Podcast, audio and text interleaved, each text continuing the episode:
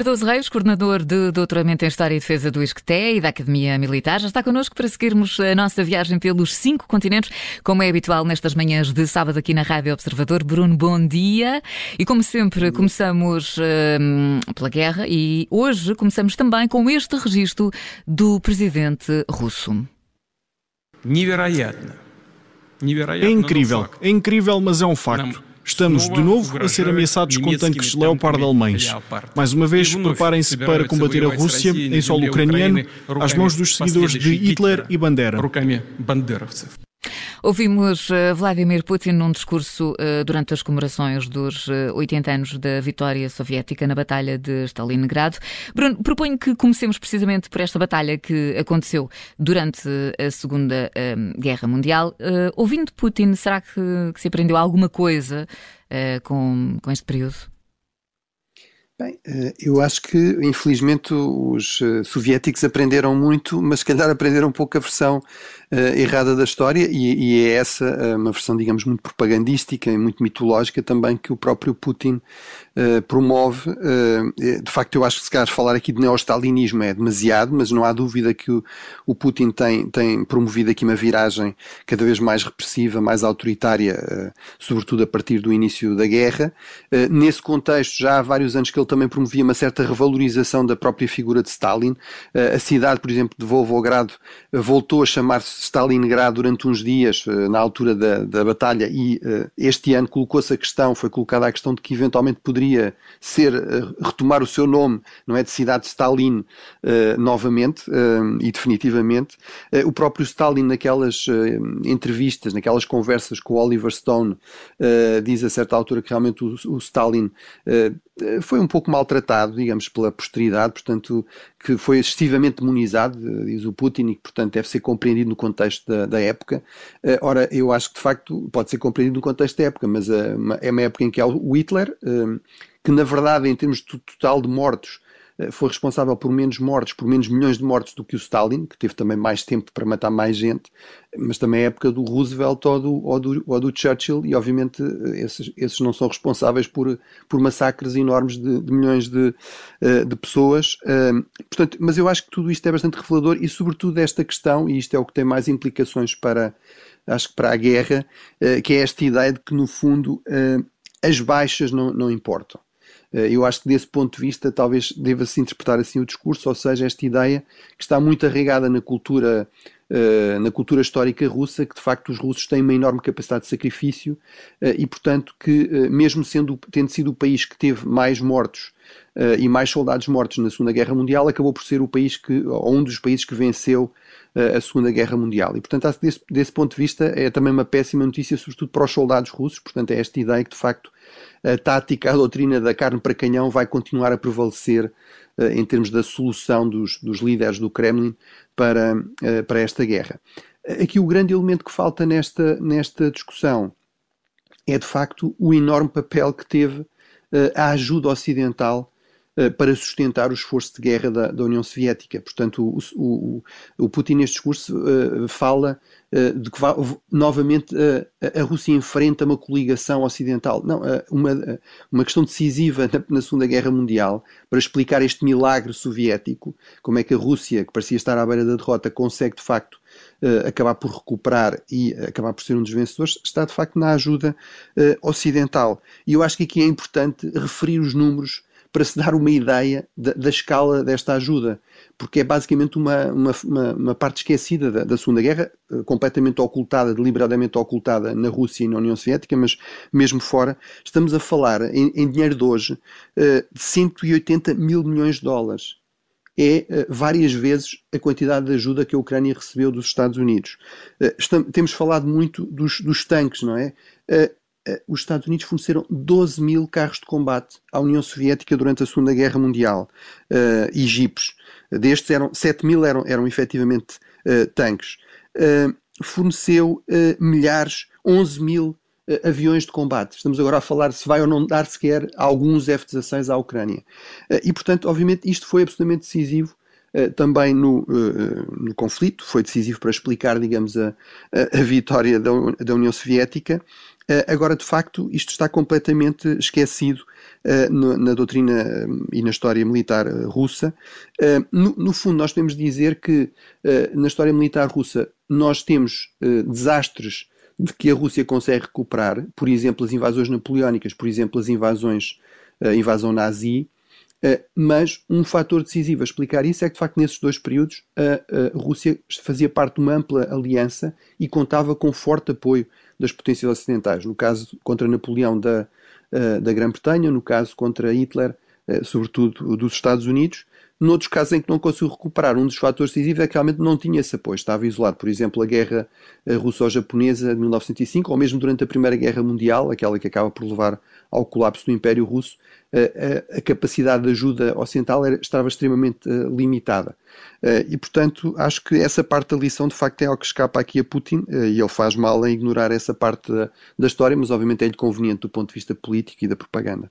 Bruno, antes de seguirmos a nossa viagem pelo Médio Oriente, ainda no que toca à guerra, uma nota para os leopardos portugueses que vão ser enviados para a Ucrânia. o que é que representa este apoio de, de Portugal?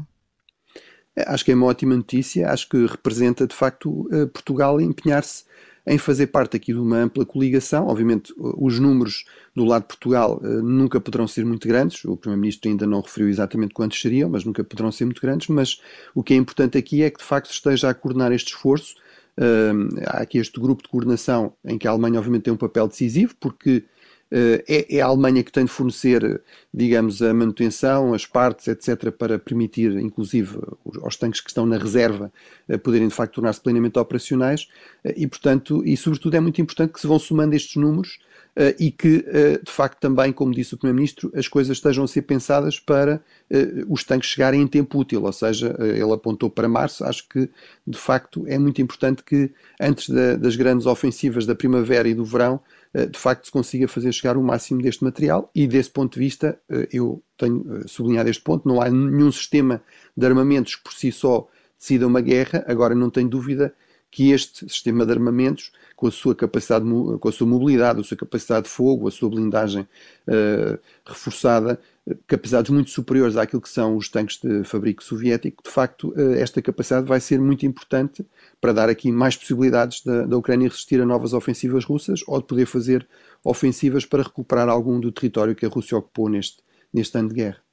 Seguimos então para, para a Ásia para falarmos uh, do uh, acordo militar dos Estados Unidos com as Filipinas. Com este acordo, as, as tropas norte-americanas conseguem ter acesso a mais quatro bases militares nesta região e desta forma conseguem assim cobrir uma área que vai do Japão até à Austrália. O que é que a China acha disto, Bruno? Bem, acha muito mal, vai deixar claro que através do seu porta-voz oficial, que isto iria destabilizar a região. Agora, eu acho que, de facto, a, Rússia tem de se culpar, a China tem sobretudo de se culpar a si própria.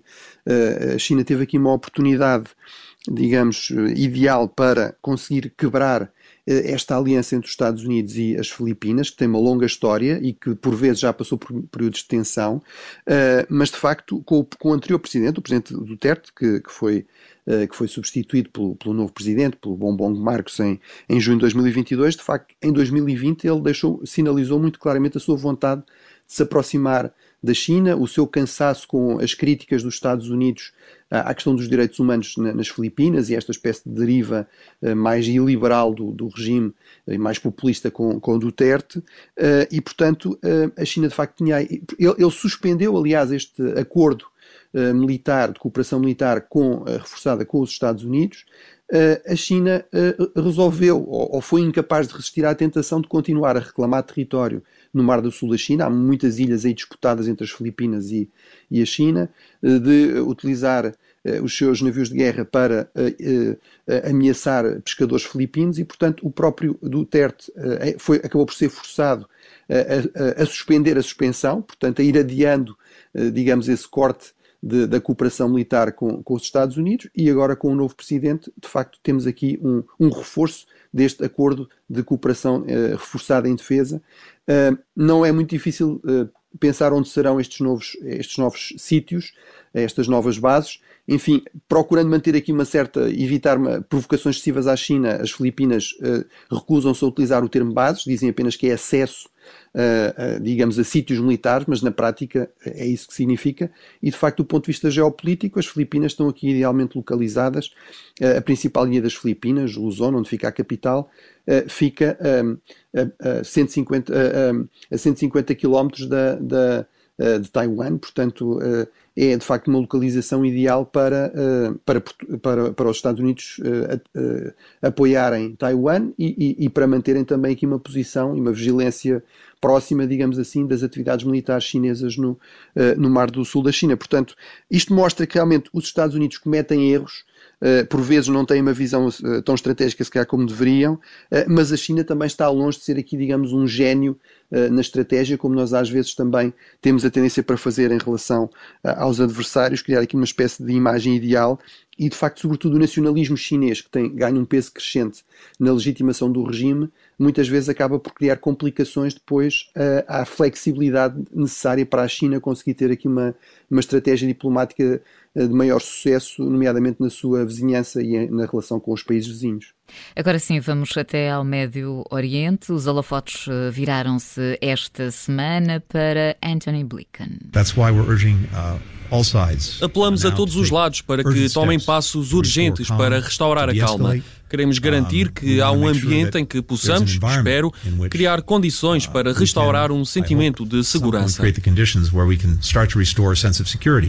Ouvimos o secretário de Estado eh, norte-americano numa declaração aos jornalistas ao lado de Benjamin Netanyahu, primeiro-ministro israelita. Eh, Blinken está numa visita por vários eh, países do Médio Oriente. Bruno, algo de positivo sairá desta ideia a Israel?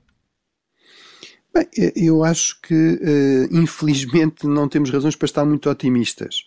Uh, ou seja, é, é verdade que Blinken insistiu que, uh, de facto, as boas relações com os países árabes vizinhos, com este esforço que, Israel, que, que, os Estados Unidos têm estado envolvidos, nomeadamente os, os ditos acordos de Abraham, este novo, novo fórum, o Fórum do Negev, que reúne uma quantidade de países árabes e Israel, eh, de facto são muito importantes, mas não substituem aqui o processo de paz, não substituem esta ideia dos dois Estados, uh, Palestina e Israel, uh, e, e, de facto é, é, inegável que tem havido aqui uma, uma, escalada perigosa na violência. Estamos a falar no último mês de 35, já 35 mortos palestinianos, 7 israelitas, e portanto o problema aqui é que de facto não se vê qual é o plano de paz dos Estados Unidos. Pode-se dizer, bem, se calhar é melhor não ver grandes planos, eh, mas mesmo em termos concretos, eh, para além desta ideia que de facto eh, os Estados Unidos estão mais empenhados em estarem diplomaticamente mais presentes na região e em particular também na gestão desta difícil relação, desta relação ainda mais tensa agora com o novo governo de Netanyahu entre a Palestina e Israel, de facto não se vê muito bem concretamente o que é que isso quer dizer. sobretudo, eu acho que de facto Israel está aqui, os Estados Unidos estão aqui a pagar o preço por uma certa uh, sinalização de retirada e uma efetiva retirada ou desinteresse no Médio Oriente. Uh, aquela ideia que se insistiu muito do pivô para, para o Indo-Pacífico, enfim, tinha implicações para a Europa, também tinha implicações para o Médio Oriente. O problema é que o Médio Oriente é uma região muito mais complicada, uh, muito mais perigosa e onde os vazios de poder são preenchidos de forma muito mais perigosa. E, portanto, acho que não é por acaso que nós assistimos até a uma certa aproximação de Israel, por exemplo, com a Rússia de Putin, que passou a ter uma presença na Síria, uh, e uh, vimos a Arábia Saudita a resistir uh, à pressão americana, por exemplo, para, para alinhar com, com, os Estados Unidos contra a Rússia na questão desta guerra do, económica, da guerra do, também dos preços do petróleo. e, portanto, acho que desse ponto de vista, o que nós estamos a ver realmente é o, é o preço que, numa região tão complicada como o Médio Oriente, se paga por esta retirada, por esta relativa retirada ao desinteresse dos Estados Unidos e acho que simplesmente sinalizar diplomaticamente que se está de volta não será provavelmente e infelizmente suficiente. No minuto final que ainda temos, Bruno, seguimos eh, em direção às eh, Américas. No Haiti, a semana fica marcada pelo protesto da polícia que diz que não tem mais meios para combater os gangues e acusa também o governo de cumplicidade. O Haiti está a caminhar para a anarquia? Eu acho que infelizmente pode muito bem ser o caso. Uh, acho que é complicado este, enfim, esta ideia de que uh, será preciso uma nova missão internacional, uma nova missão das Nações Unidas. Uh, houve duas sucessivas na, nas últimas décadas, de 93 a 96 e depois de 2004 até 2019. agora a verdade é que realmente há muitos sinais de que o, o, há um descontrole realmente da situação, sobretudo da, da violência criminosa. a ONU estima que à volta de 60% da capital está controlada por gangues. houve 78 mortos no ano passado, mais ou menos 4 por mês e há de facto esta suspeita que a própria polícia valida de que muitos desses gangues realmente estão associados a líderes políticos. Estamos a falar de um país cujo último presidente eleito foi assassinado, de facto, por, por assassinos contratados.